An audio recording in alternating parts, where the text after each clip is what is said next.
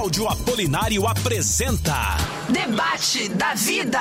Cláudio Apolinário. E aí, minha amiga Simone, muito bom estarmos aqui para mais um debate, para mais um dia que vai ser muito bom a participação dos nossos ouvintes. Quero aproveitar e já cumprimentar os nossos ouvintes que estão online conosco aí no Facebook, Instagram, no YouTube. Eu sempre acompanho aqui diretamente pelo YouTube, então é minha satisfação de ter a participação de todos vocês. Se você está nos ouvindo pelos 96,5, vai para o YouTube e participe conosco lá. A gente tem aí crescido, nosso canal tem crescido bastante. Eu tenho brincado com a Simone que a gente logo, logo vai bater os 50 mil, né? Então, Opa, logo, já batemos, logo. já Tá. batemos 4,200, Simone. O negócio está crescendo assim de forma rápida. Então, logo, logo a gente vai bater aí os 50 mil e você é parte desse processo. Nós queremos aí a sua participação. O tema do debate de hoje é: Jesus foi capacitado pelo Espírito Santo? Porque a gente ouve inúmeras mensagens falando que Deus vai nos, que o Espírito Santo vai nos capacitar e tal, e que Jesus teria sido capacitado pelo Espírito Santo. Mas Jesus não é Deus.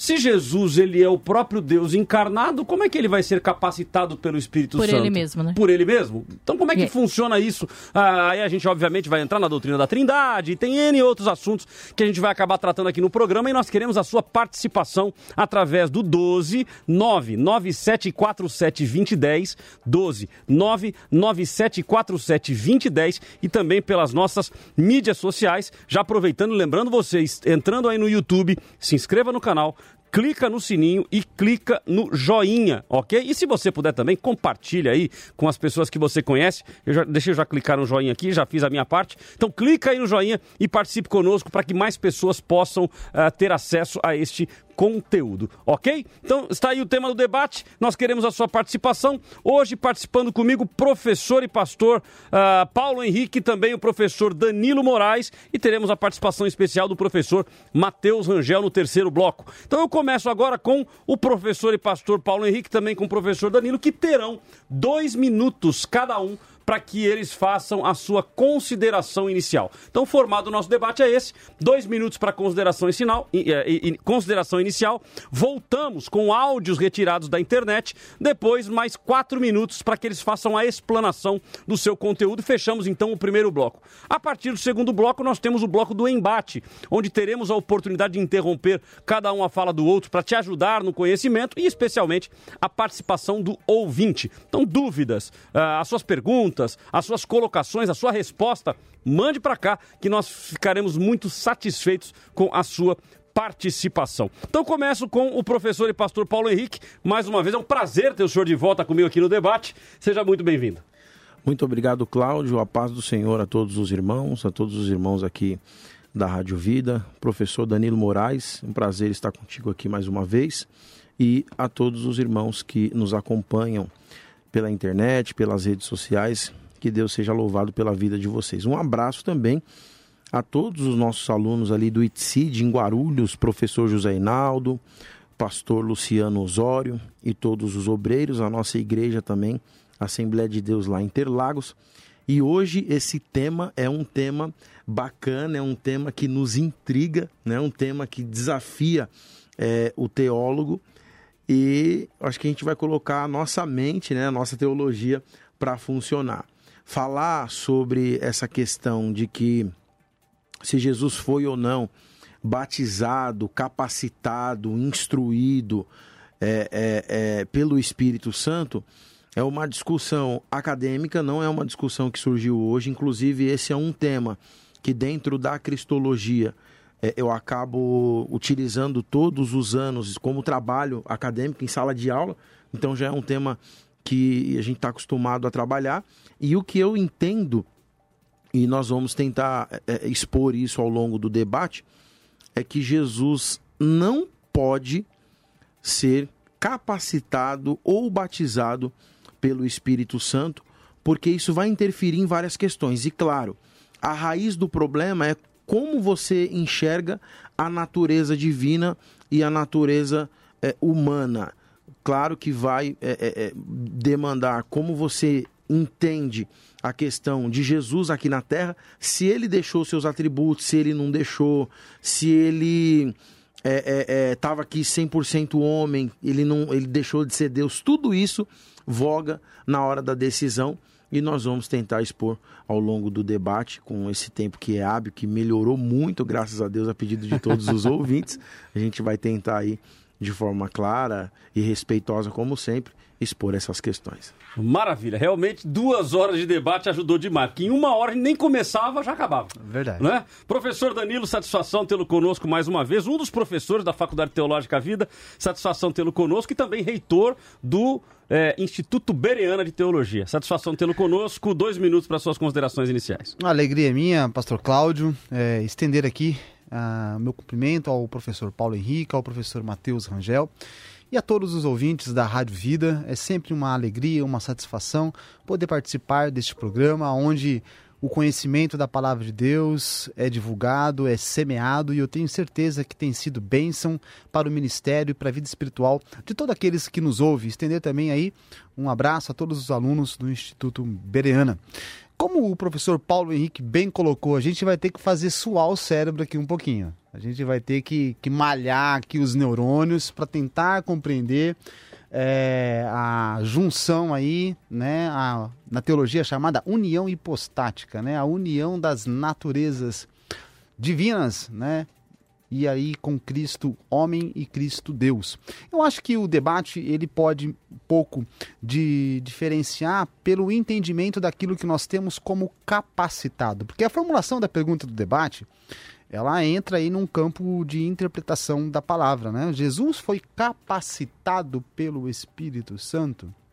Então o professor Paulo ele se posiciona que de forma negativa, que Jesus não foi. Então eu acho que na verdade a gente vai concordar em quase tudo, apenas no entendimento da palavra capacitado, porque é, entender a união das naturezas de Cristo, a sua união divina com a natureza humana sempre trouxe muita complexidade na teologia. Então a linha é muito tênue do entendimento é, dos momentos em que Cristo estava atuando né, na perspectiva divina ou humana. Lembrando que ele nunca deixou de ser 100% Deus, ele não perdeu nenhum dos seus atributos divinos em sua encarnação. Agora, como que a natureza divina e a natureza humana se relacionava em sua encarnação? Obviamente que tem sido motivo de muita complexidade, ao ponto de Jesus, em um determinado momento, dizer que ele mesmo não sabia o dia e a hora da sua vinda. Então, né, esse é apenas um ponto. Agora, trazendo ao Espírito Santo, eu me posiciono como que Jesus foi capacitado sim pelo Espírito Santo. Agora a gente vai ter que é, debruçar um pouquinho sobre essa palavra capacitado. Maravilha. Então temos aí o professor Paulo Henrique de, de, eh, defendendo que não, que em hipótese alguma, né? Ou seja, o problema é exatamente aí. Então não, não foi capacitado. E o professor Danilo defendendo que sim, que ele foi capacitado pelo Espírito Santo e, obviamente, eles vão aqui explanar melhor o seu ponto de vista e te ajudar a compreensão ah, deste conteúdo. É importante nós ressaltarmos e se, é, que tem sido essa nossa postura no programa, não apenas gerar debates que geram conflitos, mas trazer debates que gerem entendimento, clareza e que você, como nosso ouvinte, possa crescer na graça, no conhecimento, na fé é, daquilo, que, daquilo que é, é, daquilo que são as coisas é, do reino e as coisas de Deus.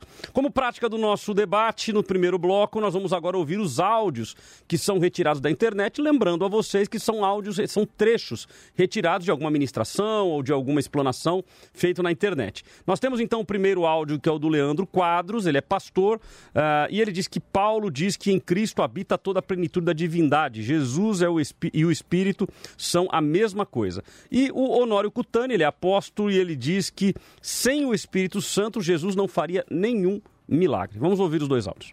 Você vai para Colossenses 2,9 e Paulo diz que em Cristo habita corporalmente toda a plenitude da divindade. Não é mais e nem menos, é toda, toda é toda. Então, Jesus é subordinado funcionalmente ao Pai e o Espírito Santo é subordinado funcionalmente a Cristo. Ou seja, na Bíblia vemos o Pai envia Cristo e Cristo envia o Espírito Santo. Agora, essa subordinação de função em nada afeta a essência das pessoas da divindade. Ele está dizendo: eu e o Pai somos um. O que o Pai é, eu também sou, ok? Então, assim como o Pai tem uma essência divina superior, a essência divina de Cristo e do Espírito é a mesma coisa. 96.5 Debate da vida. Sem o Espírito Santo, Jesus não teria feito nem sequer um milagre. É Ele que, quando o apóstolo não estende a mão, ele vai curar ele. Foi ele que abriu o mar vermelho para o povo passar de lá. Foi ele que ungiu a Jesus para fazer milagres quando Jesus morreu. Foi o Espírito Santo que ao terceiro dia veio e ocupou aquele corpo e o restou dos mortos. Jesus dizia ao paralítico: carrega a tua cama, levanta e anda. O Espírito ia para lá, incubava o paralítico. A paralisia desaparecia. Aquele que não andava estava seco. De repente o braço seco ficava bem. Bom, o apóstolo Honório, em uma ministração, ele deu apenas algumas referências de momentos em que Jesus fez algum milagre, que teria a manifestação do Espírito Santo. Já o pastor Leandro Quadros, ah, ele cita Colossenses capítulo 2 e versículo 9, dizendo que toda a plenitude da divindade, eh, e aí ele até ressalta, toda é toda, então toda a plenitude teria sido dada a Cristo. Ele fala sobre a subordinação de função, eu acho que aí é um ponto interessante para a gente abordar também, que é a diferenciação entre função e atributos, né? Ah, os atributos divinos e assim por diante. Então tem várias, vários pontos aí importantes para a gente tratar. Eu quero a sua participação através do 997472010. Se você estiver fora da região do Vale do Paraíba, você vai digitar o DDD 12, ok? Então se você estiver no Vida Play, que é o nosso aplicativo, no vidafm.com.br ou por tantas plataformas digitais que estão reproduzindo aí ah, o nosso sinal, como Tudo Rádio e assim por diante, TuneIn, digite o 12 99747 2010. E faço convite para que você venha conosco através da internet, no YouTube, Facebook Instagram, que nós estamos transmitindo ao vivo. Então, na internet você tem tanto o áudio como o vídeo e você pode participar conosco, inclusive mandando a sua opinião ou a sua pergunta em vídeo. Grave de lado, celular na horizontal, eh, mande para nós que nós vamos colocar aqui. Cláudio, eu não estou conseguindo gravar na horizontal. Pode ser na vertical mesmo? Pode, não tem problema. Fica melhor, fica mais bonito se for na horizontal. Mas se você quiser mandar na vertical, de repente seu celular tem alguma limitação, já programou ele para ser assim, não tem problema, mande na vertical. O importante é que você participe conosco. Cláudio, eu quero mandar áudio, não tem problema também. Grava o seu áudio aí no WhatsApp, mande pra gente. 12 99747 2010. Lembrando que se você gravar o seu vídeo, grava de no máximo 30 segundos, para mais pessoas participarem também, né, Cláudio? É isso aí. Maravilha. Então eu volto agora, começando com o professor Danilo, que terá quatro minutos, até quatro minutos, para explanar o seu ponto de vista. Jesus foi capacitado pelo Espírito Santo. A priori, o professor Danilo defende que sim, ele foi capacitado. Então, quatro minutos para explicar o seu ponto de vista. Bom, antes de eu citar aqui algumas referências bíblicas, ah, nós precisamos compreender um pouquinho justamente da, da união das naturezas de Cristo. E como bem colocado, é, lá em Filipenses capítulo 2, versículos 6 e 7, fala que Cristo ele esvaziou-se, né? assumindo ali a forma humana. Essa palavra esvaziou-se é kenosis no grego, tem toda ali uma doutrina que foi formulada a respeito disso já. E nós não podemos entender que ele esvaziou-se dos seus atributos divinos. Ele não deixou de ser nem um pouco Deus quando ele encarnou-se. Na verdade, ele acopla, ele soma uma natureza que é a natureza humana à sua natureza divina. De maneira que quando nós falamos de Jesus em seu ministério, nós entendemos que houve ali na economia divina da Trindade uma subordinação. Então, as pessoas da Trindade, elas estão subordinadas em suas funções, em seus papéis em que eles exercem na, no plano de redenção. De maneira que o filho está subordinado ao pai. Tanto que o próprio Jesus ele diz que o pai era maior do que ele. Mas se nós compreendemos o que é ser Deus, na sua essência e na sua natureza não existe maior ou menor, porque senão ele deixa de ser Deus, né? tanto o Pai, o Filho e o Espírito Santo. Então Jesus, na sua deidade plena, como sempre foi, ele não há nenhum tipo de necessidade de preenchimento, de capacitação, de batismo por parte do Espírito Santo, porque nele habita corporalmente toda a plenitude da divindade. Mas há sim uma subordinação de papel ali no momento da sua é, natureza humana em seu ministério. Durante o seu ministério, Jesus nunca deixou de ser 100% Deus, porém, é, parte dos seus atributos divinos estiveram subordinados à vontade do Pai. Então, de maneira que, em alguns momentos, para o exercício divino, ele precisou, na verdade, estar subordinado à vontade de Deus em executar ou não algumas coisas. Agora, como homem, nós podemos olhar para Jesus, por exemplo, lá em Lucas capítulo 4, versículo 1, que diz que Jesus, cheio do Espírito Santo, ele voltou do Jordão e foi levado pelo Espírito ao deserto. E lá em Lucas 4, 14, Jesus voltou para a Galiléia no poder do Espírito e por toda aquela região se espalhou a sua fama. Da mesma maneira que outros textos nos diz que Jesus estava crescendo em conhecimento e graça diante de Deus e dos homens. Então nós temos que entender estas coisas, né, sem descartar a deidade de Cristo. Então Jesus na no seu ministério, dentro das duas naturezas que operavam conjuntamente e plenamente em sua vida, ele está subordinado a algumas coisas. Então, no exercício do seu ministério, o papel do Espírito Santo exerceu sobre ele um certo, vamos dizer aí, uma certa capacitação. Não que ele necessitasse, mas que na sua subordinação de papel e de função, o Espírito agiu na vida dele para o exercício de algumas coisas. Tanto que lá em Lucas, no capítulo 4, versículo 18 e 19, Jesus, quando ele está ali para fazer a leitura do texto, na, na, na, sinagoga, ele fala assim: O Espírito do Senhor está sobre mim, que é justamente uma citação lá de Isaías, capítulo 11, versículo 2. Então Jesus, ele chama para ele, ele fala então que esse Espírito estava sobre ele. Para quê? O texto diz: porque ele me ungiu para pregar boas novas aos pobres. Quem ungiu Jesus? Esse espírito que estava sobre ele. Ele me enviou. Quem que enviou Jesus? Esse espírito que estava sobre ele. É, para libertar os oprimidos e proclamar o ano da graça do Senhor. Então, eu não acredito que existia na natureza, no ser de Jesus, qualquer tipo de necessidade do Espírito Santo. Jamais. Eles são autossuficientes e não existe nada que possa os preencher porque eles são é, preenchidos em si mesmo. Né? Porém, na sua encarnação, o papel do Espírito Santo exerceu ali algumas funções no ministério de Jesus. Maravilha. Professor e pastor Paulo Henrique também terá quatro minutos para explanar o seu ponto de vista e te ajudar, como ouvinte, a entender melhor este tema. Jesus foi capacitado pelo Espírito Santo Pastor Danilo e professor está dizendo que não, que sim, que ele foi capacitado pelo Espírito Santo, e o professor uh, e pastor Paulo Henrique está dizendo que não, e agora ele terá quatro minutos para explanar melhor o seu ponto de vista. Enquanto isso, uh, entre aí no nosso, no nosso YouTube, youtube.com barra Eu Tô Na Vida e participe conosco, se inscrevendo no canal, clicando no sininho, clicando no joinha e também divulgando para mais pessoas, para que nós possamos alcançar mais vidas. Ok? Quatro minutos, professor.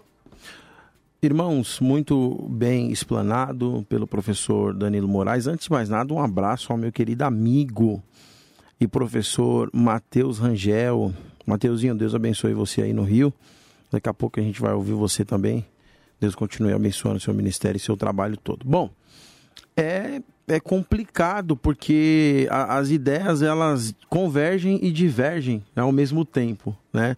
É, eu concordo em boa parte, quase tudo com que o professor Danilo falou, mas são os posicionamentos de algumas questões que acabam é, interferindo em algum entendimento. Essa ideia da trindade econômica, ela, ela é inteligente, ela é muito plausível, defendida por professores, né, por teólogos é, renomados causa alguma divergência no que diz respeito à defesa da Trindade, né? Eu sou trinitariano e isso precisa ser levado em conta. Agora, o professor Danilo na inicial diz que Jesus ele não perde a natureza divina. Né? Essa ideia de, de, de Filipenses, capítulo 2, né, versículo de número 7, em grego diz assim: Ala em e que nos morfidolo lablon em Umoyamati Antropong no menos. É, que a atitude de vocês seja a mesma que a de Cristo Jesus, que embora sendo Deus não teve como usurpação que o ser igual a Deus, é, é, que deveria se apegar, né, usurpar, mas se esvaziou. Então esse verbo que o pessoal fala, né, que o pessoal chama de kenosis, no verbo no grego ali, ekenosin, que é um aorista indicativo ativo na terceira pessoa do singular, vai dizer a posição que ele estava, o que ele, o que ele era, o que ele representava no sentido de não se prender às suas prerrogativas.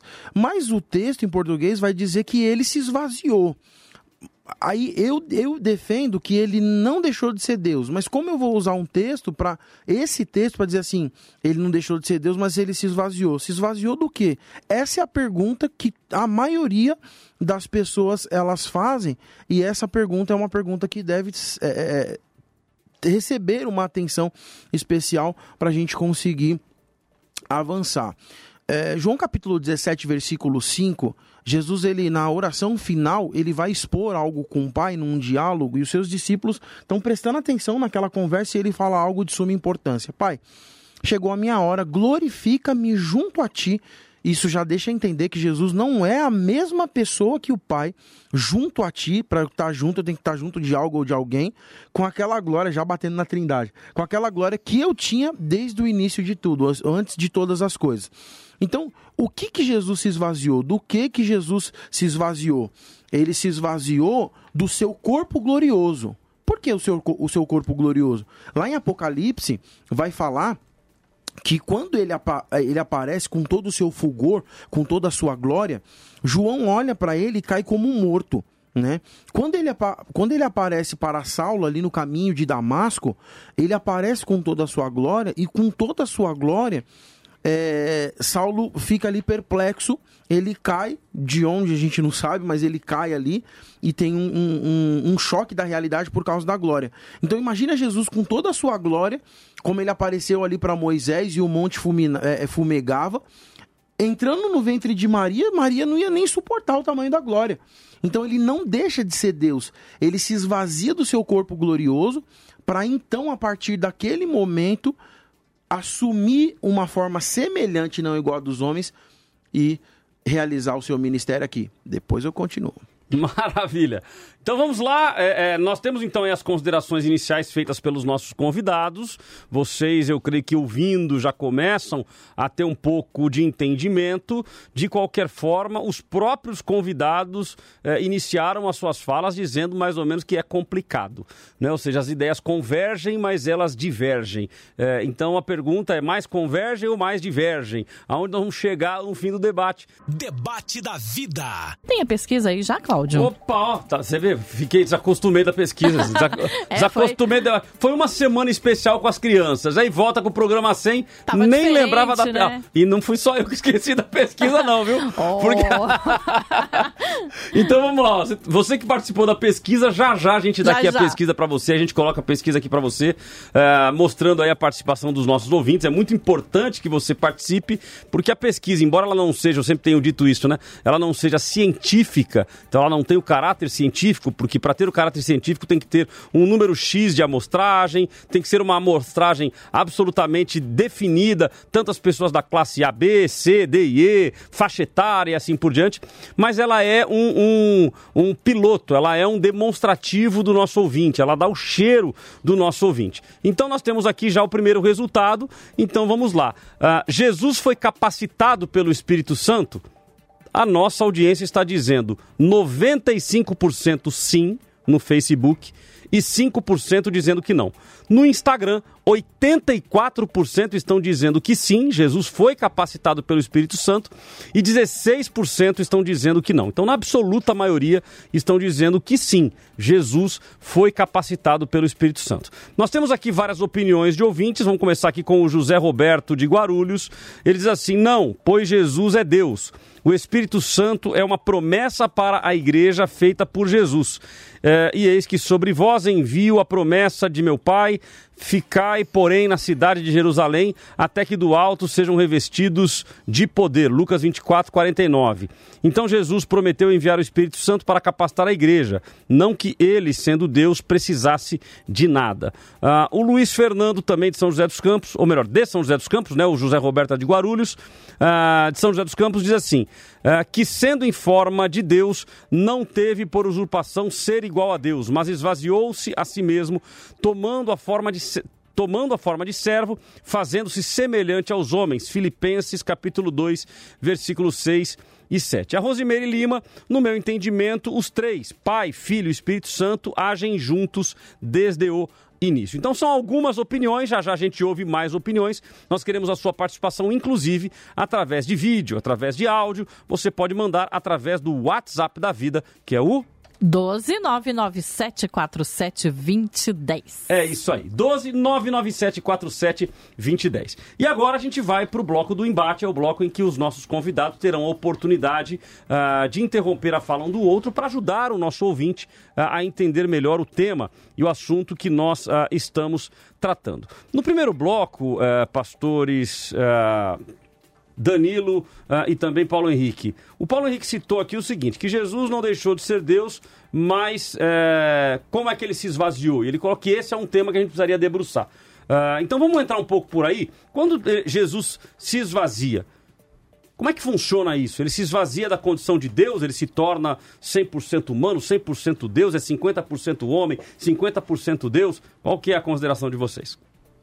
Bom, é, voltando ao texto que o pastor Paulo, professor Paulo colocou, lá de Filipenses 2, 6 e 7, nós olhando o contexto, nós vamos entender um pouco o que significa esse esvaziar-se. Né? Porque ali nós temos, a partir do versículo 3 de capítulo 2 de Filipenses, Paulo fala assim para os filipenses: Nada façam por ambição egoísta ou por vaidade, mas humildemente considerem os outros superiores a vocês mesmos.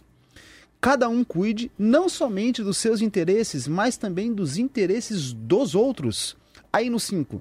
Seja a atitude de vocês a mesma de Cristo Jesus. Aí ele entra no hino é, referente ao esvaziamento que, embora sendo Deus, não considerou que o ser igual a Deus era algo que devia apegar-se, mas esvaziou-se a si mesmo, vindo a ser servo e tornando-se semelhante aos homens. Então, olhando esse contexto, o que Paulo está querendo dizer aos filipenses é que tomem como exemplo a humildade de Cristo, que na sua glória, é, na habitação conjuntamente com Deus, na plenitude da sua glória, ele deixa aquele estado e encarna. Então, Paulo está dando um exemplo, porque Paulo incita eles a terem a mesma atitude de Cristo Jesus. Então, o que, que os filipenses precisa, precisariam ser? Ter os outros né, da mesma importância, não menosprezar. Então, para que eles tivessem humildade, tendo como parâmetro a humildade que Cristo teve ao sair da sua glória e habitarem com os homens. Obviamente que os filipenses, ao se tornarem humildes, eles não deixariam de ser menos humanos. Da mesma maneira que esse humilhar-se de Cristo não o tornou menos divino, mas apenas é um posicionamento. Uma ilustração bem clássica que a gente pode estar dizendo é a respeito do, do marido e da mulher num relacionamento. A Bíblia fala para que é, coloca a mulher né, como subordinada ali ao seu marido. Então, essa subordinação da esposa para com o marido é apenas uma questão de função, de posicionamento dentro do relacionamento e não de natureza. Da mesma forma, Jesus, na sua encarnação, ele esteve subordinado em um posicionamento é, momentâneo para o seu ministério terreno e não diminuiu aí a sua natureza. Bom, então o pastor Danilo, professor Paulo, ele, ele, ele volta na questão aí de função, a diferença entre função e atributos, né? O senhor enxerga da mesma forma? É, então, é, essa, essa, eu vou, vou seguir o mesmo caminho que o, que o professor Danilo trilhou, pra, porque às vezes você vai debater, o pessoal está trabalhando num texto, você vai lá no outro texto que não tem nada a ver. Aí fica difícil. Então eu vou trabalhar no mesmo texto. Só para fazer a introdução, Colossenses capítulo 2, versículo 9, é, em grego fala assim: Otine nautu katoikei pantopleromos teótetos somáticos. Porque nele habita, né, é, corporeamente, é, toda pantopleroma, plenitude é, da divindade. Então, em Jesus, no corpo de Jesus, habita toda a plenitude da divindade, né? É, teótetos, ou em grego mais clássico, feótetos. Quem é que em quem habita? Em Jesus. O que é que habita? Toda a plenitude da divindade. O que Deus é, Jesus é. O que Deus tem, Jesus tem. E, consequentemente, trilhando pelo caminho da Trindade, o que o Pai, o Filho, assumindo a forma de filho no ventre de Maria, tem, os três também possuem. Então não tem divergência no que diz respeito à capacidade de poderes, não é, poderes maiores e poderes menores. Eles desfrutam do mesmo poder. Agora, voltando é, em Filipenses, capítulo de número 2, versículo 7, ala em altu ekenosin morfidolo labon, esse texto ele precisa ser trabalhado essa questão do esvaziar, que é o que o pastor Cláudio trabalha aqui, o professor Danilo também. O, o que acontece aqui é o seguinte, esse verbo, ele na verdade, ele vai trazer é, uma questão de do que ele se esvazia, né? O que significa ele se esvaziar?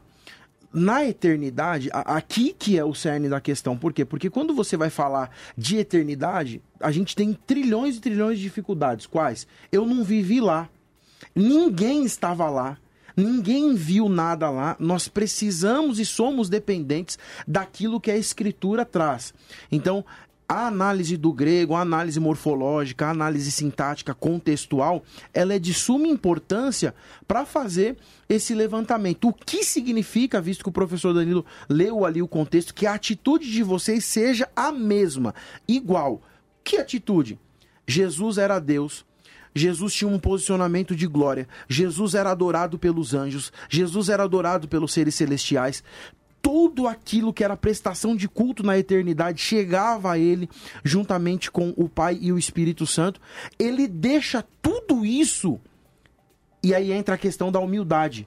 Que embora a atitude de vocês seja mesmo que, que embora sendo Deus não teve como usurpação que ser igual a Deus que é, deveria se apegar, mas foi humilde foi simples. Vou deixar tudo aqui. Eu sei que é meu, ninguém vai tomar meu trono. Eu volto já e vou assumir o meu papel na Trindade, que é o papel da salvação. E Paulo deixa isso bem claro, por quê? Porque essa expressão no grego, kenos ou kenos, é esvaziar, rebaixar-se, tornar sem efeito e sem reputação deixar de ser notório na eternidade. Por quê? Porque quando ele assume aqui, aí o texto só dá uma continuidade e eu finalizo falando assim: assumindo a forma semelhante à dos homens. Ele sempre foi Deus, mas ele assume a forma semelhante à dos homens como segundo Adão para vir resolver um problema que foi criado pelo homem e não por ele. Bom, nós temos aqui o Leandro Muniz, ele é do Rio de Janeiro. Um abraço, Leandrinho, Deus Também te abençoe. Um abraço aí ao Leandro do Rio de Janeiro e ele manda aqui uma pergunta. Jesus foi ungido pelo Espírito Santo, Atos 10, 38. Esta unção refere-se a uma capacitação entre o nascimento e o batismo de Jesus era ungido? Então vamos lá, vou repetir o texto aqui, Atos 10, 38. Peço que os, os nossos convidados, uh, se possível, já uh, tenham acesso aí ao texto. Atos 10, 38, e ele pergunta: Esta unção refere-se a uma capacitação entre o nascimento de Jesus e o batismo de Jesus, ele era ungido? Então já já vocês respondem. Rufus Godoy cita Lucas capítulo 2, 42 ao 52, mostra que desde quando Jesus era criança, era guiado e capacitado pelo Espírito Santo.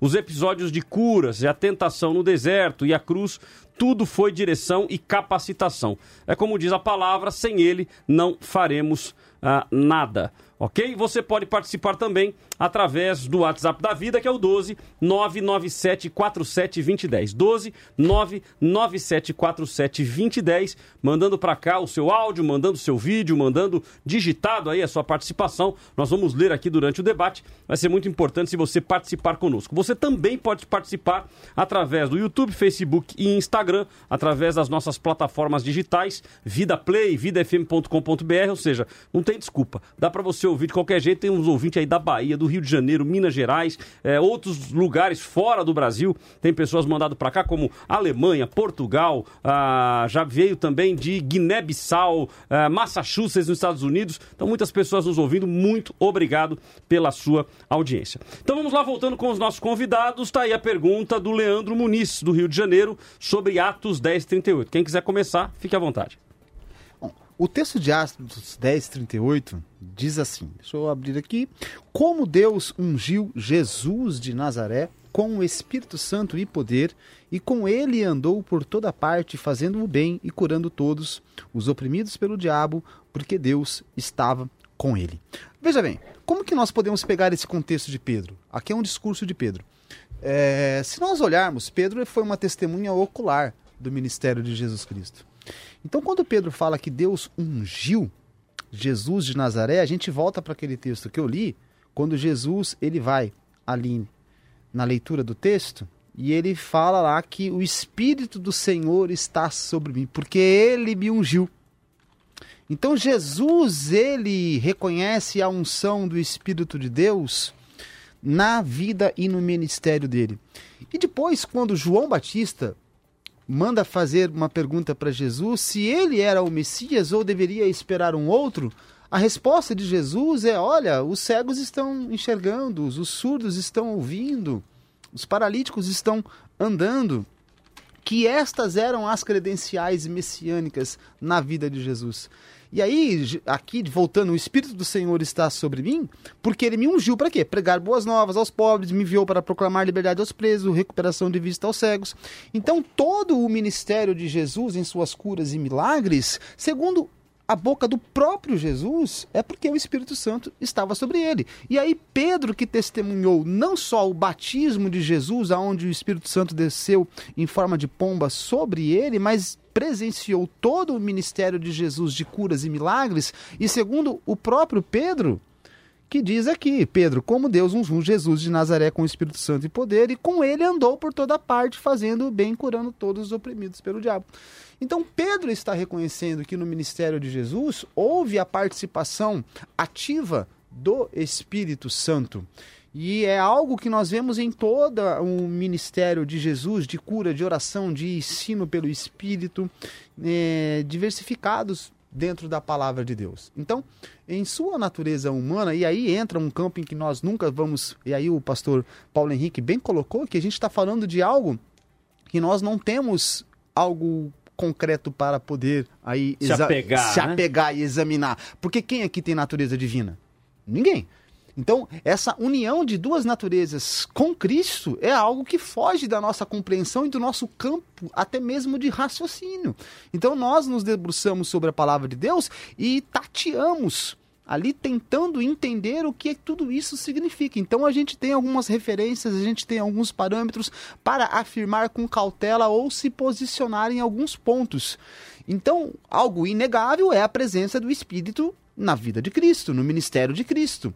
E aí nós podemos dizer que de alguma maneira em que nós não consigamos ter uma compreensão total pelo fato de Jesus ser Deus e não ter a necessidade de capacitação externa, mas que em seu ministério terreno, indo lá para o texto de Filipenses no seu esvaziamento, ele passa a ter uma certa a, contribuição do Espírito no ministério dele, porque está presente. Ou então a gente não vai conseguir entender esse texto, é só relacionando aí a união das naturezas. Professor Paulo Henrique. É, muito bom. É, um abraço ao Leandro Muniz, ele é um dos nossos amigos lá do Rio de Janeiro também, junto com o Mateuzinho, está acompanhando. Tem uma galera, inclusive, do grupo Bíblia em Debate, é, Pastor Lindel, Leandro, é, Joed, lá de, de, de Jundiaí, o pessoal de Sorocaba, Campinas, em peso. Deus abençoe todos vocês. Amém. É, bom, a questão é a seguinte. É, é, esse Atos 10, capítulo 38, como Deus ungiu a Jesus de Nazaré com o Espírito Santo e poder, e como ele andou por toda parte, fazendo o bem e curando todos os oprimidos pelo diabo, porque Deus estava com ele. Na verdade, na verdade, é uma referência a Isaías capítulo 61, é, versículo 1 é, que diz assim: O Espírito do soberano Senhor está sobre mim, porque o Senhor ungiu-me para levar boas notícias aos pobres, enviou-me para curar para cuidar dos que estão com o coração quebrantado, em outras versões contrito, anunciar liberdade aos cativos e libertação das trevas é, aos prisioneiros, para pro proclamar o ano da bondade ou aceitável do Senhor em outras versões e o dia da sua vingança, do, a vingança do nosso bom Deus e consolar todos que andam tristes. É, o, o raio-x aqui, a questão é pegar Isaías capítulo 61, versículo 1 e trabalhar essa palavra ungir. Por quê? Toda vez que a gente vai fazer uma análise no texto, além da, do contexto linguístico, o contexto cultural precisa ser levado em consideração. E esse programa ele é uma bênção. Esse programa ele tem é, é, é, faz, feito com que você possa pensar um pouco mais fora da caixinha e tem aquele quadro da cultura, né, Uhum. pastor? E essa ideia da cultura judaica ela é muito importante, porque ele fala assim, em hebraico, Ruach Adonai Yehovah Alayam Masak. É, esse texto vai dizer o seguinte, que essa palavra é, é, Masak ou Machar, ela, na verdade, que significa ungir, esse verbo, né? Ele é esfregar com óleo. Na verdade, é untar, de você pegar uma forma é, é, e deixar aquela forma para que o bolo não grude ali. Normalmente era usado quando você marcava alguém que estava pronto para servir no ministério, um rei, um sacerdote ou um profeta. Só que aquele rei e aquele sacerdote já mostrava algumas características para servir naquela posição, naquele posicionamento. Quem olhava esse rei e esse sacerdote sabia que ele estava consagrado, que ele foi marcado para desenvolver uma função totalmente diferente. E aí onde está o contexto de Atos capítulo de número 10, porque quando nós analisamos ali a palavra é, errisen, né, o verbo também, que vem desse texto do hebraico, que vai ter o mesmo significado. Na verdade, é marcar alguém, é untar alguém para realizar aquela função, esfregar com óleo, e normalmente no serviço religioso. Então, o que, que Pedro está dizendo? Pedro está dizendo que Jesus foi marcado pelo Espírito Santo, por Deus. Por quê? Porque o papel que ele estava desenvolvendo, só ele podia desenvolver. Aí um texto que me lembra, eu finalizo aqui dizendo o seguinte: é, Nicodemos em João capítulo 3. Sabemos que tu vem de Deus, que tu é- és o ungido de Deus, o Mashiach ou o Messias, porque ninguém pode realizar o que tu realizas se Deus não estiver com ele. Ok, mas a pergunta do, do, do, do Leandro aqui é se essa unção refere-se a uma capacitação. A resposta prática seria Não. sim ou não? Não. Não, é, vamos, posso. Vai lá. ué. Eu tô olhando aqui, eu tô acompanhando no YouTube também, aqui os nossos ouvintes. E tem Claro. um dos nossos alunos aí, o Bruno, ele colocou um texto, tava aqui também. Mateus 12? Não, ele colocou. É isso, Mateus. Mateus 12, 28, isso, não é isso? isso mesmo. E tava aqui também esse texto preparado aqui para mim que eu estivesse falando. E o texto diz assim: Mas se é pelo Espírito de Deus que eu expulso demônios, então chegou a vocês o reino de Deus. O próprio Jesus dizendo que ele estava expulsando o demônio pelo Espírito de Deus. Então, de alguma maneira, não claramente compreensível como nós gostaríamos, o Espírito de Deus atuou de alguma maneira capacitando Jesus. Jesus, de alguma maneira, ele se relaciona com o Espírito para o exercício ministerial. Né? Então, aí nós temos que voltar a entender a questão da encarnação de Cristo. Agora é ele- um momento que pode interferir lá. Pode? Pode. Pode, eu, eu, tô- eu tô esperando Não, aqui. então, Deixa eu pegar a luva aqui, deixa eu pegar a luva. Não, então, é, é- é, professor Leandro, é, é- professor Danilo, perdão, o Leandro tava- fez a pergunta. É, é justamente essa questão. O pessoal levanta é, a questão dos textos, sabe? A questão de cruzar os textos. Eu acho legal, só que a gente tem um problema que é o seguinte. O que, que eu faço com em Jesus ter toda a plenitude da divindade? Esse é um ponto. Se ele foi capacitado pelo Espírito Santo, então ele tem que deixar de ser Deus. Porque se ele não deixou de, de ser, então ele deixou de usar. Então, mas aí. Só, só um segundinho. Tá. E ele deixar de usar, então não significa que ele deixou de ser Deus.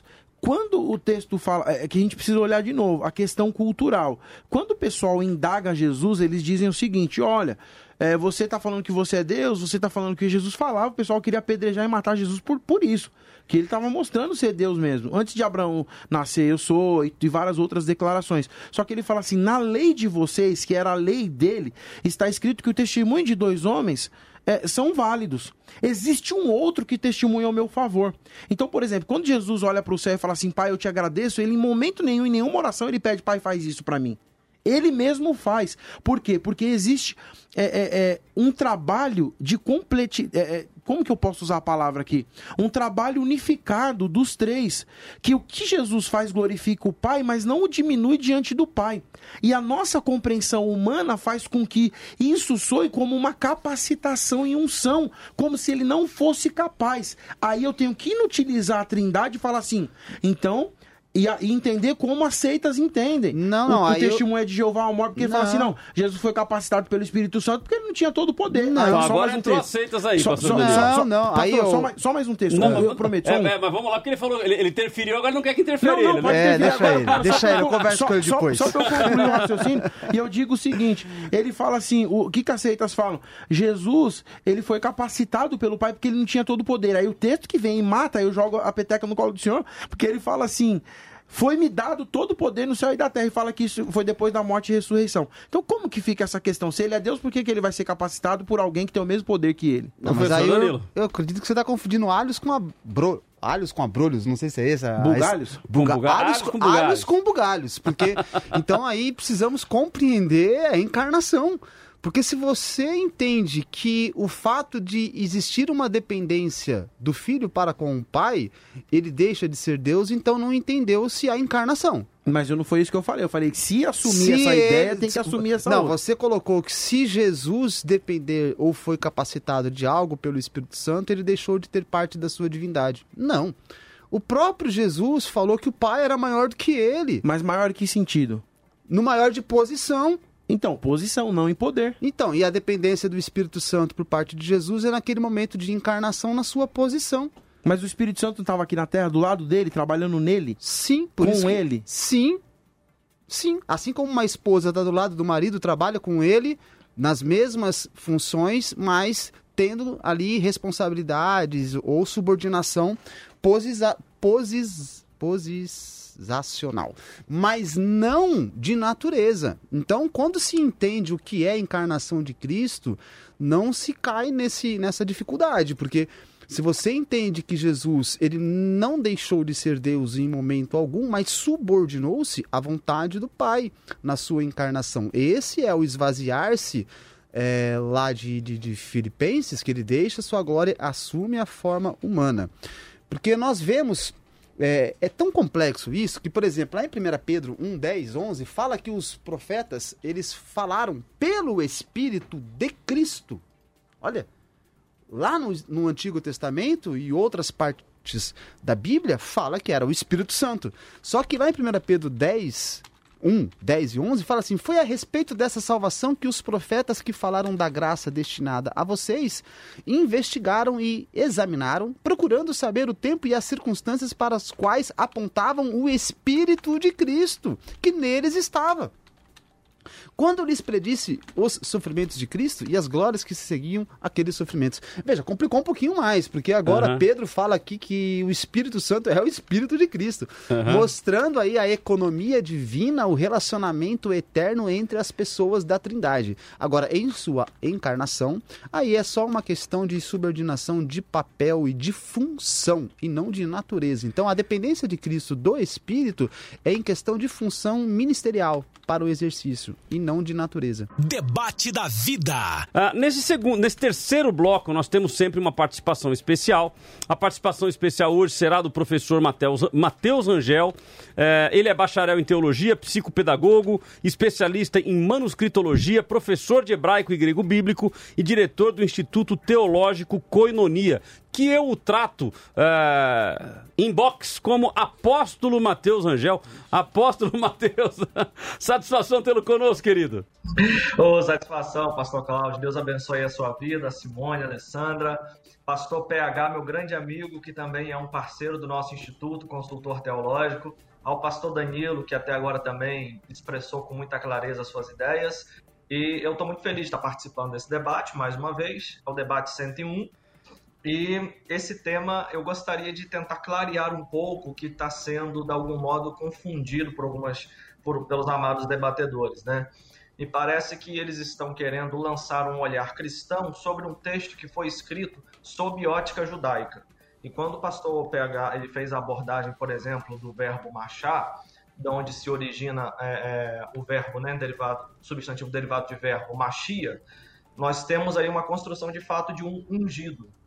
E dentro da cultura judaica, dentro do entendimento de Pedro, que foi o texto que o Leandro Muniz bem colocou, eu acho que é Atos 10, 28, nós temos ali uma perspectiva judaica. E dentro da perspectiva judaica, o Messias, Jesus, ele emana de Deus, mas não é o próprio Deus. né, ele tem todas as atribuições de Deus, mas ele não é o próprio Deus. Isso para eles seria assumir uma outra divindade, o que iria contra textos e as vaticinações de Isaías, que diz que só existe um Deus e fora ele não há outro. Então, quando nós lemos, por exemplo, o texto chave para se entender essa questão, que é o Filipenses capítulo 2, verso 6, que já foi chamado para o debate algumas vezes, esse texto ele traz alguns esclarecimentos, mas tem versões em português que trazem muito melhor, né? Por exemplo, felizmente ou infelizmente, a versão católica, a versão interconfessional, conhecida pela sigla RCS, ela traz a melhor interpretação da expressão aqui. Então nós temos, por exemplo, aqui no texto grego de Filipenses capítulo 2, verso 6, tá assim, ó, Hoes morfeteu, é, hupargon or arpagmon. Essa expressão arpagmon, ela vai trabalhar aqui o ato de agarrar. Então, isso foi traduzido em algumas Bíblias como usurpar. Né? Deus, Jesus não teve por usurpação ser igual. A expressão usurpação parece um pouco não muito clara para as pessoas, ao passo que a ideia de agarrar seria melhor. E a versão interconfessional vai dizer que Jesus tem a mesma natureza de Deus, mas não agarrou-se a esse direito quando se tratava de sua missão. Então, em missão, ele não se agarrou ao direito que ele poderia ter. A expressão direito aqui, né, do egesato, do grego, ela vai justamente trazer a ideia de que ele poderia, mas ele não fez. Esse ato de poder e não fazer indica que ele mesmo se esvaziou, o que combina com, eu acho que é o verso 7 que vem logo depois. O que, que isso significa? significa que na visão judaica, sim, Jesus foi capacitado pelo Espírito Santo. Agora, quando nós pegamos alguns livros da teologia cristã, tentar lançar uma luz e entender o debate dos pais da igreja, eu aconselho esse livro aqui, ó, Filosofia e Cosmovisão Cristã, de Moreland e William Lane Craig. Aqui, na, no capítulo 29, página 696, começa a trabalhar o debate a respeito da cristologia, quem é Jesus, o que é a Trindade, e o que são as outras doutrinas que concebem a ideia de como Deus, o Pai, o Filho e o Espírito Santo relacionam-se consigo mesmo, né? E para mim a chave interpretativa disso tudo está em João, porque o livro de João, ele começa no capítulo 1, verso 1, Enarhen hologos kai hologos prothon theon. Nós temos ali, é, no princípio era o verbo, o verbo estava com Deus e o verbo era Deus. Essa expressão que o verbo era Deus indica que Jesus é o próprio Deus. Deus precisa de capacitação? É claro que não. Nós vemos ali em, em João capítulo 3, verso 23, que o Filho do Homem é, foi o único que desceu do céu, e este também está no céu. Ainda que seja questionável dentro da crítica textual esse final longo, nós sabemos que isso indica a onipresença de Jesus. Ainda que ele estivesse em carne na terra, ele também estava presente nos céus. Ou seja, ele abriu mão da sua divindade? Claro que não. O que corrobora com muita harmonia com o texto de Colossenses 2:9, que diz que ele nele habita corporalmente toda a plenitude da divindade. Tudo que existe de divino estava contido de forma milagrosa dentro de Cristo. Contudo, ele não lançava a mão deste poder, deste direito, para fazer algum bem próprio. Ele sofreu como um homem 100% homem e ele então não foi capacitado por aquilo que ele é. Como ele vai ser capacitado pelo Espírito Santo? Se ele é o próprio Deus, se ele é o próprio Pai encarnado, se ele é igual, é, tem, é, no caso, a mesma natureza. Ele falou em João 10,30: Eu e o Pai somos um. Ele trabalha essa ideia. Então, como ele se veste de pele humana e vai então ter uma capacitação divina sobre ele, ainda que o texto de Isaías 61, 1 trabalha aquela expressão ali, né? Alai, alai você tem é, o, a preposição al, que é sobre, e o sufixo do construto do yod, que significa é, da primeira pessoa do, do masculino singular, ou do comum singular, que seria eu. Então, al é sobre mim, sobre eu, sobre mim. Então, o que estava sobre ele era uma capacitação, mas essa capacitação não foi ungida por uma das pessoas da divindade, foi a própria divindade tabernaculando nele.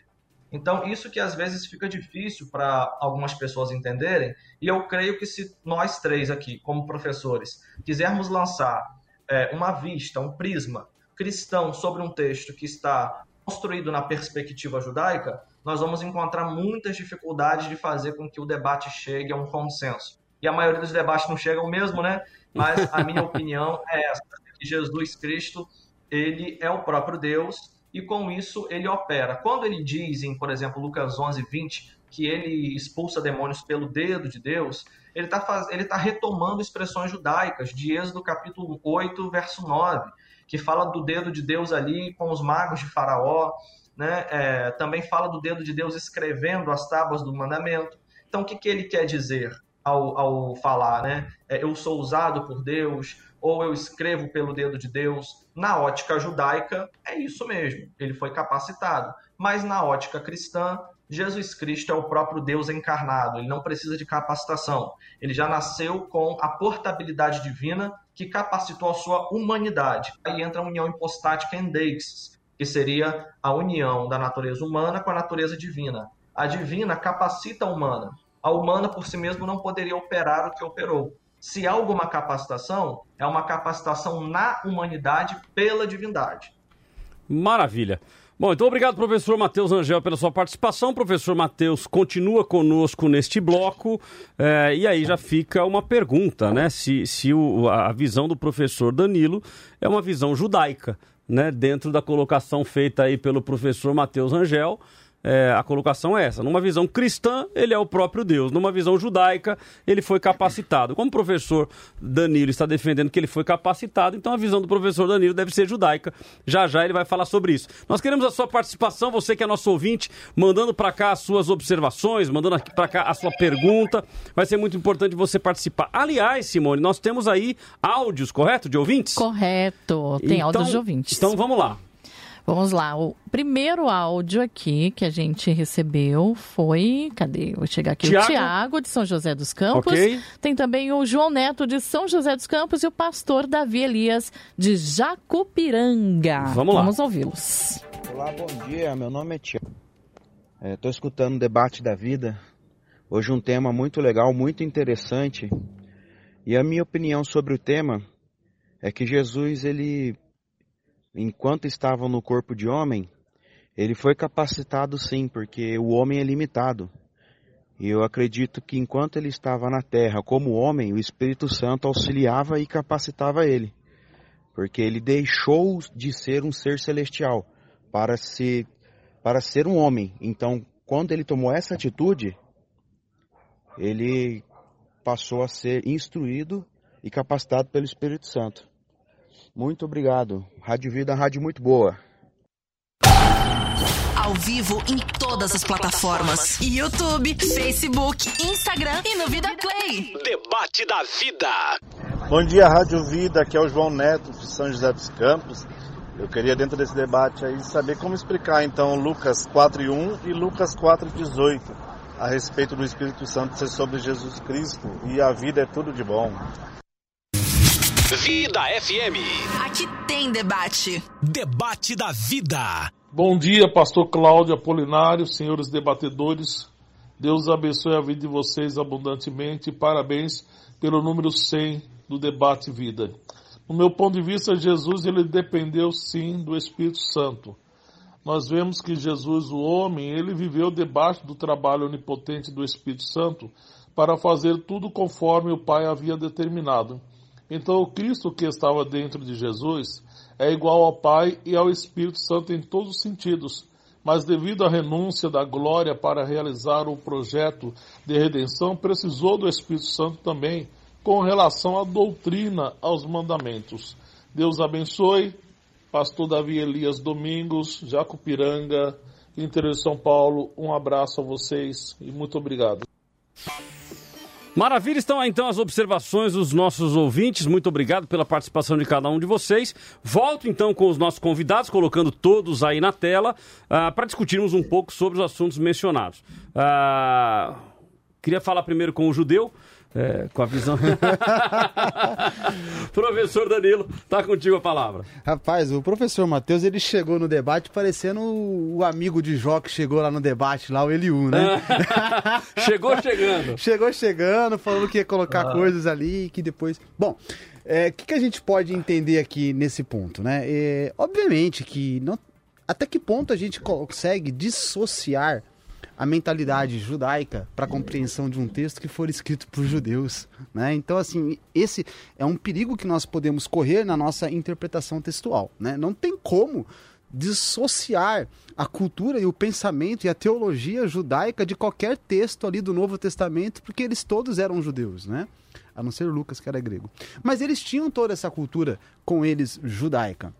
Então, dizer que o Espírito Santo, pelo que eu entendi, a presença aí do Espírito Santo é a própria tabernaculação de Cristo, é, a, é o próprio né, Jesus, é, é, eu acho que aí você foge de, de, um, de, um, de um conjunto de versículos bíblicos, a maioria deles eu li aqui, que distintamente coloca a pessoa do Espírito separada da pessoa de Cristo em seu ministério, e não a própria presença tabernacular de Cristo nele mesmo como sendo o espírito, né? Então, a boa regra de exegese mostra que o próprio contexto, ele ajuda a nos esclarecer o texto e partir para um campo de esclarecimento cultural do pensamento judaico por trás dos textos, eu acho que não, que não é por aí. Óbvio que esta é uma.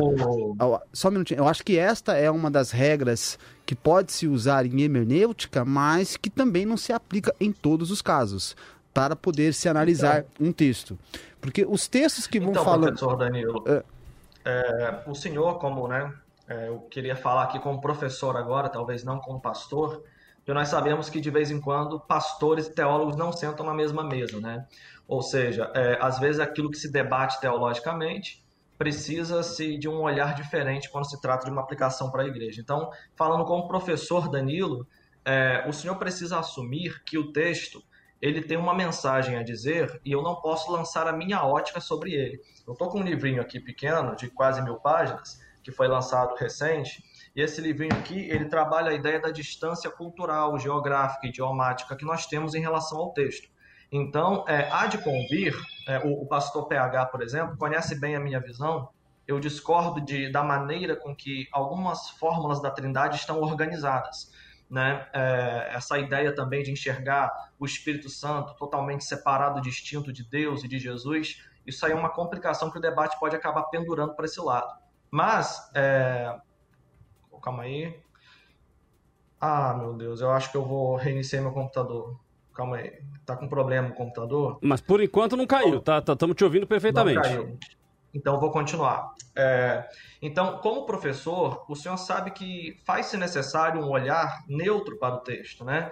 E parece que o senhor está vestindo as lentes da Trindade, eu não vejo problema com isso, em trabalhar a sua fé, mas se o senhor for vestir a lente da Trindade e eu for vestir a lente da exegese, nós vamos chegar a conclusões diversas aqui no texto, uma mais aproximada do texto, outra mais aproximada de uma doutrina. Então, qual será o caminho que nós vamos seguir aqui?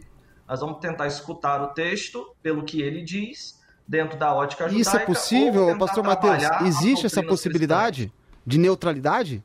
Existe? É possível?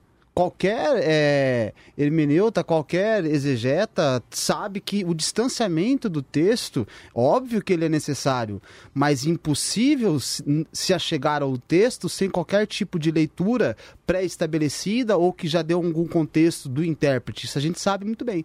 Então, você dizer Não, que certeza, uma então, é porque as suas colocações parece que, né? que você está querendo colocar que nós estamos nos achegando pelo texto pela fé e que você está se achegando pelo texto Não, pelo texto. O que eu quero dizer é porque aí você coloca num campo é porque você falou para a gente falar como professor. Então, assim, Sim. eu estou falando agora como próprio professor que isso é uma regra impossível de se estabelecer. Eu posso dizer que você está se achegando por um texto dentro de uma linha de interpretação de uma escola exegética X e aí você não pode dizer que você não tem os seus pressupostos dessa linha exegética. Entende? assim como é, eu me é chego ao texto... Qual é a linha do texto bíblico? É judaica ou ela é, ou ela é trinitariana, tertuliana para frente? A linha do texto é a linha do autor. E o autor, ele escreve hum. numa perspectiva nunca deixando de ser contextual por ele ser judeu. Só que a gente não pode se chegar ao texto tirando qualquer tipo de interpretação é, exegética com os pressupostos cristãos, porque o texto Se o senhor ali... falar assim, ó, eu entendo e abraço os concílios da igreja, né? Apoiar lá Christopher Belito, Kennedy, enfim. O Senhor vai então estar fazendo uma leitura do texto numa nova perspectiva, entendendo que a revelação é progressiva e que a mensagem ela toma uma conotação diferente daquilo que se diz da relação de Jesus com o Espírito Santo. Aí você vai ter uma nova compreensão. Mas se o nosso objetivo aqui é investigar se Jesus é capacitado pelo Espírito Santo, nós precisamos primariamente escutar o texto e depois lançar as diferentes visões. Então, o senhor Aí, pode falar para nós também quais são as escolas que você está abraçando da nova hermenêutica. Fica mais fácil para o ouvinte também. Então, vamos lá. É, particularmente, eu, Eu só, entendo eu, só, o só- que eu só, de um- eu só queria também ouvir o PH aqui, né? Porque o, o- o PH. porque o pastor P- Mateus, PH, ele PH tá Paulo colocando- Henrique. É isso? PH é, é- é a sigla de Paulo Henrique, que logo, logo é, É, PHD. Já é PHD. PHD. PHD. Ei, Paulo PHD. Henrique. E o PHD tá aqui, ó, deixando a bola rolar. Você- o bicho pegou ali, deixa ali. O PH tá sendo inteligente aqui, hein, PH? Não sou Antes bobo, do? PH entrar, falar, posso falar só um segundinho, ô, pastor Cláudio, só um segundinho, Vamos porque lá. os ouvintes podem não estar entendendo muito bem as categorias que a gente está colocando aqui, o pastor Mateus e eu. É, existe dentro da- do campo da exegese e da hermenêutica escolas hermenêuticas que se trabalha com exegese, né? Então, uma característica das novas hermenêuticas é ali o distanciamento do texto, isso nenhuma escola coloca. Mas existe nessas novas hermenêuticas um certo preconceito e um desmerecimento das antigas escolas. Né? Então, a, a própria fala, com todo respeito, pastor Mateus, que você está colocando, é bem característica das novas escolas hermenêuticas, né? Querendo dizer que essas novas escolas analisam o texto pelo simples texto dentro do seu contexto e, que as outras estão imbuídas de fé, de tradição, de concílios, Dogmas. de dogmas, o que é uma falácia. Agora, se a gente for ver os Não resultados. é bem assim, né? Mas vamos lá. Não, não é, porque até então eu não consegui pegar Não, todos os seus pensamentos. que o senhor está tentando é, entender a minha visão e o senhor de repente encontrou uma semelhante e está encaixando a minha visão dentro desta.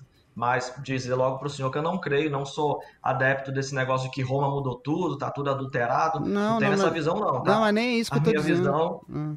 não é, Não, porque é a minha a- a- visão é um pouco ah. diferente. Eu sou literalista, entendo o texto pelo texto, claro, né? E tudo que, que eu posso interpretar no texto está autorizado pelo próprio texto. Sim. Isso seria sim, uma exegese né, nua e crua. Sim. É, deixa eu ler aqui um- algumas observações de ouvintes. O Kleberson Schneider. A paz do Senhor, um abraço aqui de Chapecó, Santa, Santa Catarina. Catarina. É, meu amigo, então o negócio tá indo longe. Glória Tá a Deus. indo longe. Deus abençoe aí, Cleverson, e mande um abraço pra todos aí. Divulga o programa pra todo mundo de Chapecó aí. Ah, o Rufus Godoy, agora ele complicou. Rádio Life all over the world. Uhul!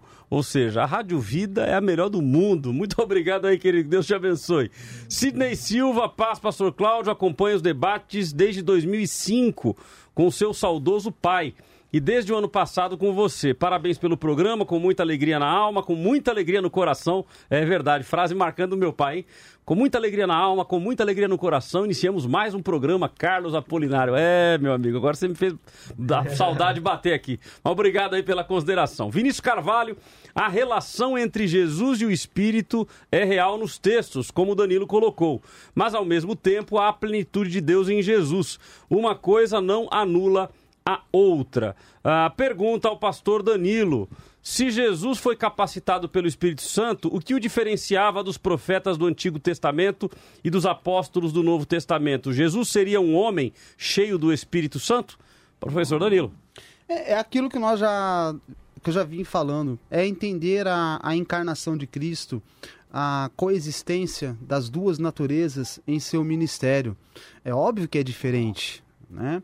Porque nenhum desses profetas, escritores ou outros tipos de profetas que foram é, capacitados pelo Espírito eram Deus, como Jesus era. Né? A única questão que, que eu estou colocando, e aí voltando, tirando essa questão de cultura, todos esses textos que eu estou citando, que estão falando que o Espírito veio, é, o Espírito levou, o Espírito, pelo poder do Espírito, o Espírito de Deus. Então são todos textos que são pelo próprio textos, e aí você tira qualquer tipo de tradição eclesiástica, qualquer tipo de concílio, qualquer tipo de leitura cristã, é, é, é texto por texto, é exegese do texto. Então você desassocia a pessoa do Espírito exercendo algum tipo de atividade no ministério de Jesus. Então você vai ter que pegar um, um, um branquinho e sair marcando pelo Espírito, no poder do Espírito, através. Então vai ter que fazer isso. Ô, porque os textos. Danilo, Os- Esses textos que o senhor usou não seria um recurso linguístico para dizer que a divindade que estava tabernaculando em Cristo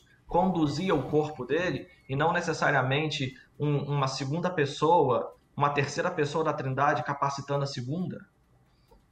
Bom, então aí você teria que fazer um- uma análise gramatical desconstruindo tantas outras construções é, que são feitas de preposições em outras partes da Bíblia. Porque se você começa a dizer que citações claras para o entendimento do leitor é, da época e para os receptores do texto que estariam entendendo ali de uma maneira bem clara. Porque os outros textos que falam é, simplesmente somente do Espírito, a sua construção e esses textos e outras formulações, ela é difícil. Eu acho que é você querer enxergar é, além do, do, do, do- do sentido direto do texto, né? Uma regra de hermenêutica também é o sentido direto do texto. Óbvio que existem momentos e que sim, existem metáforas, existem é, construções ali que não podem ser levadas literalmente. Agora, você pegando esses textos, eu não consigo entender, ou, com todo respeito, professor Matheus,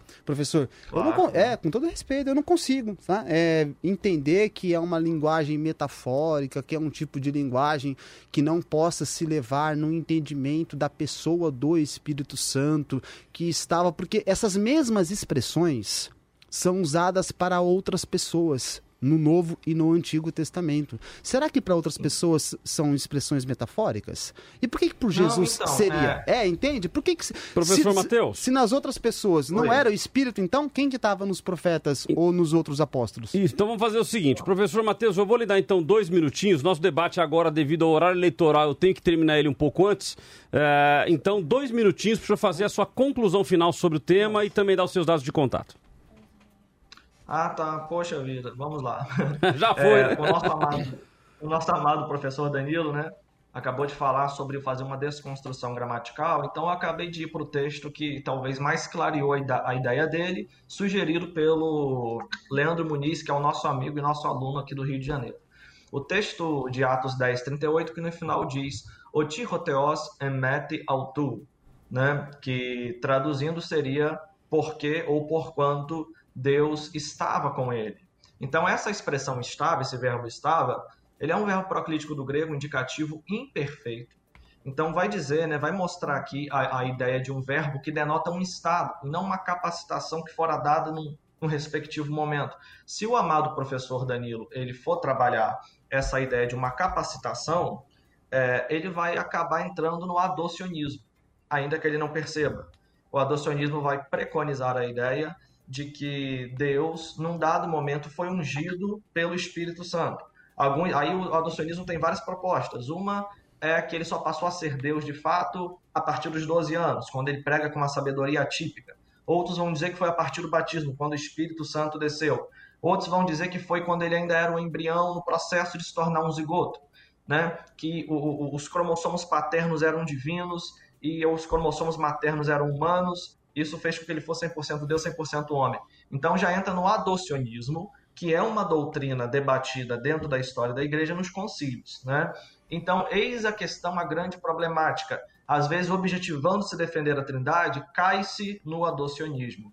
Então, é, essa seria aqui uma, uma boa ideia para ele poder trabalhar e observar se toda vez que o texto fala que Deus era com Jesus, não é, é, lançando mão com outros textos paralelos, porque tem a lei de texto paralelo da hermenêutica, o entendimento deveria ser a divindade que estava nele conduzindo o seu corpo humano.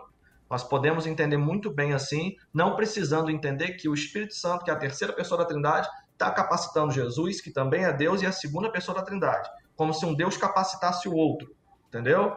Eu não vejo isso, né?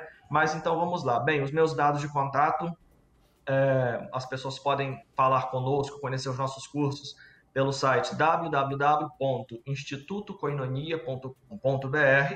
Podem também conhecer o nosso canal no YouTube, Professor Rangel. Nós temos lá alguns vídeos interessantes. Podem também falar conosco pelo WhatsApp no DDD 22, eu sou aqui do Rio de Janeiro, é 999-242393. Nós temos cursos de teologia, de hebraico, grego, pregadores, exegese, crítica textual e abordamos todos esses temas pelo ponto de vista né, do texto. E queria deixar um abraço aí para os amados participantes, que possamos prosseguir assim, agregando conhecimento de Cristo. Maravilha, querido. Obrigado pela sua participação. Debate da vida. O tempo tá voando demais, mas muito obrigado pela participação de cada um de vocês. Temos aqui o Diogo de São José dos Campos. Para mim, Jesus não foi capacitado. Se o Pai, o Filho e o Espírito Santo são um, no ministério terreno de Jesus, ele contribuiu no poder, mas não na capacitação. Ah, quem mais aqui? Nós temos o Clistênis, Clistênis Nascimento aqui em Manaus, ligado na Rádio Vida, o debate está maravilhoso, parabéns, muito legal Clistênis, obrigado pela sua participação. Então veja, Simone, tudo que é canto ouvi na Rádio Vida, hein? Verdade. Tem Tudo bastante é ouvinte de Manaus, viu, Cláudio? Legal, hein? Tem. Pô, muito Tem legal. aparecido Então, bastante. Divulga aí, divulga aí pro pessoal para cada vez mais nós termos aí mais ouvintes. O Sidney Santos acredita que a palavra-chave neste caso de Filipenses 2 é a palavra usurpação. Não deixou de ser Deus, porém não se beneficiou de ser Deus. Vamos dizer assim, grande abraço. Ah, Marcelo Vilaça, dentro da história da igreja, temos também o modalismo, que acredito seja a ideia do professor Matheus Rangel. É, então daqui a pouco a gente fala aqui com o judeu e adocionista. Professor Danilo foi batizado hoje, hein, Danilo? Tô, tô, tô. Foi batizado hoje. Mas vamos lá, olha, antes de a gente voltar então com os dois aqui pra gente ir agora pro último bloco, nós temos aí o bispo Carlos Roberto, que também mandou a sua homenagem no dia de ontem, e o pastor Carlito Paz. Nós não poderíamos deixar de colocá-los, então nós vamos colocá-los agora no programa de hoje. Vamos lá?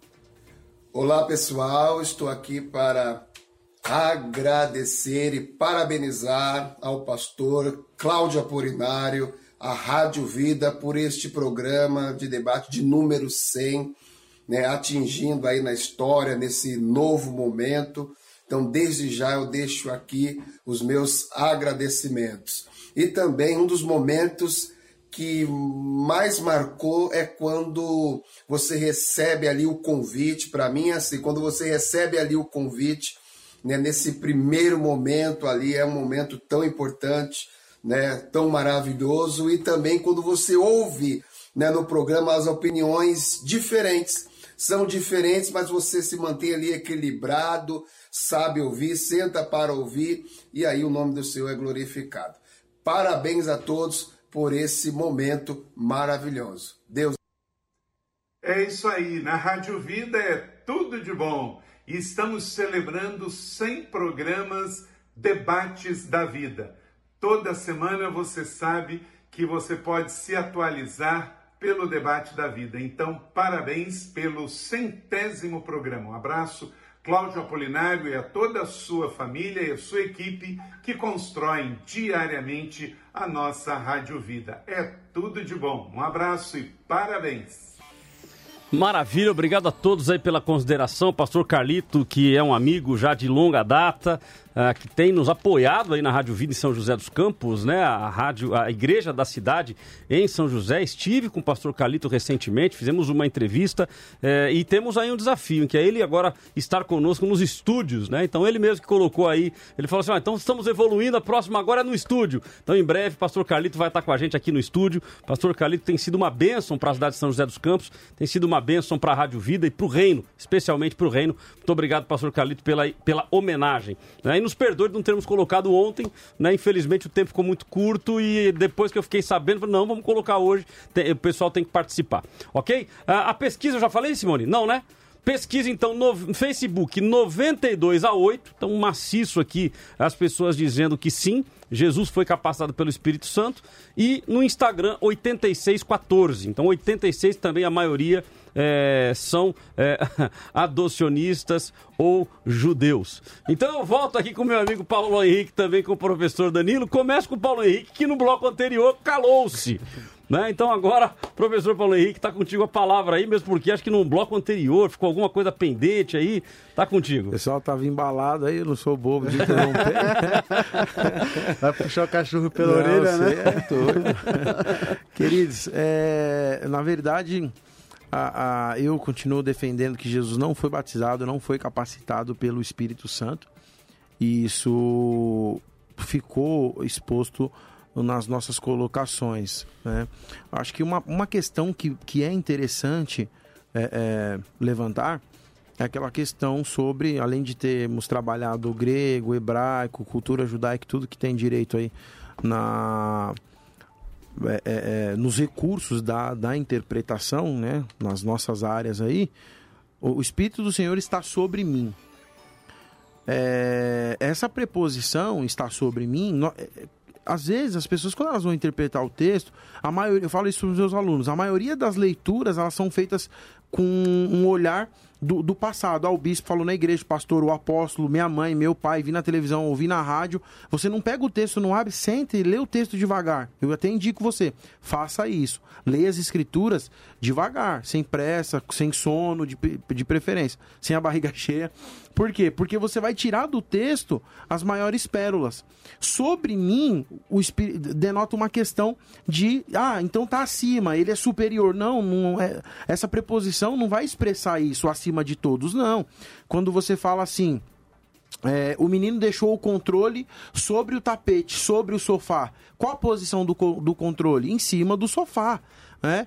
Qual é a posição que o Espírito Santo estava sobre Jesus? Jesus nasceu no ventre de Maria, estava aqui na terra, ele teve que descer. Então você precisa analisar essa questão, porque se Jesus, quando ele fala assim, eu e o Pai somos um, não significa que ele e o Pai é o mesmo, mas tem o mesmo poder, e isso acontece na Trindade, tanto o Pai quanto o Filho e o Espírito Santo têm o mesmo poder. Né? Então, para ficar bem claro e o meu posicionamento ficar bem taxativo, é que se Jesus é Deus, da mesma natureza que o Pai e o Espírito Santo, nunca criado, nunca gerado, eterno igual ao Pai, eterno igual ao Espírito Santo, ele não precisa ser capacitado pelo Espírito Santo. Então, o que significa ungido? O que significa estar sobre mim? Porque a Bíblia não. Primeira coisa que a gente precisa deixar claro é: não existe o texto na Bíblia que fala que ele foi capacitado.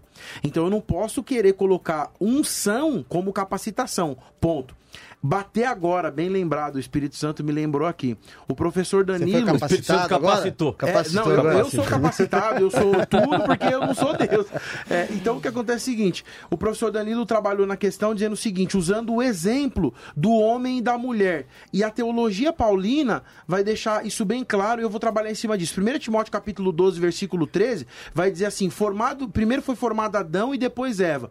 1 Coríntios capítulo 11, versículo 8, vai dizer: primeiro foi formado o homem e depois a mulher. Só que eu não posso pegar esse exemplo e colocar na Trindade. Por quê? Porque o Pai não foi criado primeiro que Jesus. Eles têm a mesma natureza divina, eterno de eternidade. Portanto, eu não posso usar isso como exemplo. É todo o exemplo, todo o que você usa. Já vou compa... considerar como consideração final. Vai não, lá, Danilo. Não, eu tenho um negócio Toda depois... comparação que se faz. O tempo já foi. Toda comparação que se faz nunca vai ser. Toda ilustração que se usa nunca se toma por completo ou pleno aquilo que foi comparado. Então, quando eu usei a respeito do, do casamento, da, eu usei apenas a questão de posição de subordinação. E, obviamente, que não tem como fazer um paralelo completo do, do casamento com a união das naturezas de Cristo. Apenas para fechar então as minhas falas, é, foi criado alguns espantalhos para poder bater aí, né, pelo professor Mateus, falando de adocionismo. Jamais, porque o adocionismo crê que Jesus nasceu homem, né? E a gente está aqui, eu acho que muito claramente defendendo que Jesus sempre foi 100% Deus. Cria ali outros espantalhos para poder estar tá dizendo que estamos falando numa versão tertuliana da Trindade, de concílios. Bom, se a gente não entende que quando homens da parte de Deus se reúnem para discutir teologia, para revelar aquilo que está na teologia como sendo fruto do Espírito Santo, ou produzir producente para a Igreja de Cristo, nós temos que nos desconsiderar, ou a gente vai abandonar toda a tradição eclesiástica que existe. Então, mas o que a gente está falando aqui são coisas do próprio texto.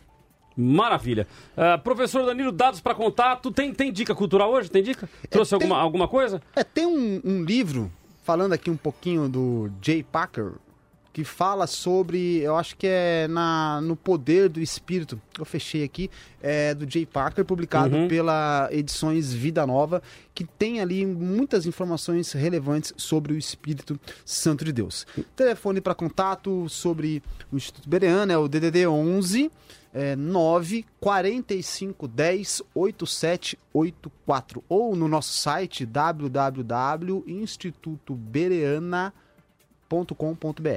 Maravilha, professor. Satisfação tê-lo conosco. Professor Paulo Henrique, então, 30 segundos. Queridos, muito obrigado, pastor Cláudio, professor Danilo, todas as meninas. É um arraso sempre. Ale, Deus abençoe também você, professor Matheus e todos os irmãos que participaram. Um abraço para todos os, todos os funcionários ali da Melhor Embalagem. Um abraço, um abraço também para os nossos alunos do ITCID. Os meus contatos aí, PR é, Paulo Henrique Oliveira no Insta, PR Paulo Henrique no, no Facebook. Me segue, porque já tenho mais de 5 mil, toda hora tem mais de 100, não sei quantos, sei quanto. No YouTube, lá, PR Paulo Henrique. E você é, vai ser bem-vindo. Para finalizar aqui, dica cultural: livro Cristologia, a doutrina de Jesus Cristo, editora Agnos, do pastor e doutor Ezequias Soares. Deus vos abençoe em Cristo Jesus. Maravilha. Vamos então às minhas considerações finais sobre o tema de hoje. Debate da vida. Considerações finais com Cláudio Apolinário. Bom, queridos, esse é um tema que a gente viu aí pela, pela, pela pesquisa que a maioria absoluta dos nossos ouvintes, e que há inclusive uma maioria ah, em termos gerais que defendem esta tese de que sim, Jesus haveria sido capacitado pelo Espírito Santo. Ah, essa maioria, tanto no Facebook como no Instagram, dando para vocês aqui o número final: 92% sim e 8% não no Facebook, e no Instagram, 85% sim e 15% dizendo que não. Então a maioria ah, defende esta tese.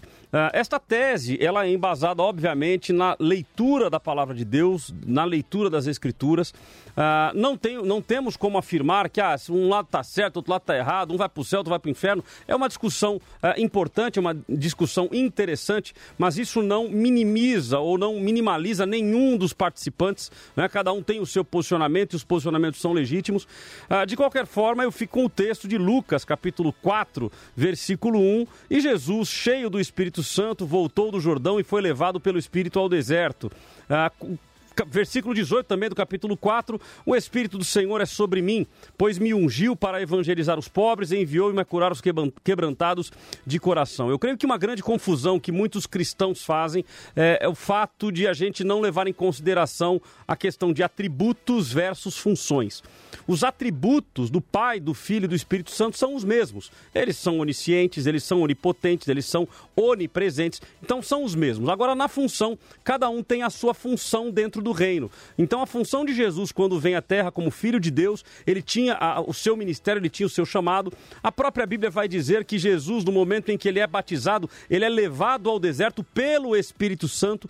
Então, a gente vê a atuação do Pai, do Filho e do Espírito Santo em todos os momentos. E cada um atuando na sua área de atuação. Então, é, é, eu acredito sim que Jesus foi capacitado. Isso não tira dele o atributo de ser Deus. Ele continua sendo Deus. Ah, o Pai, o Filho e o Espírito Santo, eu chamo isso de a completude na mutualidade. Eles se completam neles mesmos. Mas eu creio sim que Jesus, enquanto homem, na condição de homem, ele era 100% homem, 100% Deus. Na condição de homem, sim, ele foi capacitado pelo Espírito Santo. Eu não sou o dono da razão e creio que nenhum dos nossos convidados são. A função do nosso debate é trazer o assunto para esclarecer o nosso ouvinte. Temos o Word Cloud hoje? Então vamos à nossa Word Cloud de hoje, que são as palavras mais citadas aí pelos nossos ouvintes. Ah, então a palavra mais citada foi Jesus esvaziou-se. A segunda mais é, citada, Jesus é Deus. E a terceira, não foi capacitado. Ah, e a quarta, se fez homem. São as quatro palavras mais citadas pelos nossos ouvintes. Muito obrigado pela sua participação. Nós precisamos terminar rápido devido ao horário eleitoral. Não teremos mais 10 minutos de programa, mas infelizmente o horário eleitoral nos tira. Então, os nossos convidados aí na tela, dando tchauzinho aí na câmera. Muito obrigado pela participação de todos vocês e até amanhã no nosso próximo debate. Você ouviu o Debate da Vida com Cláudio Apolinário.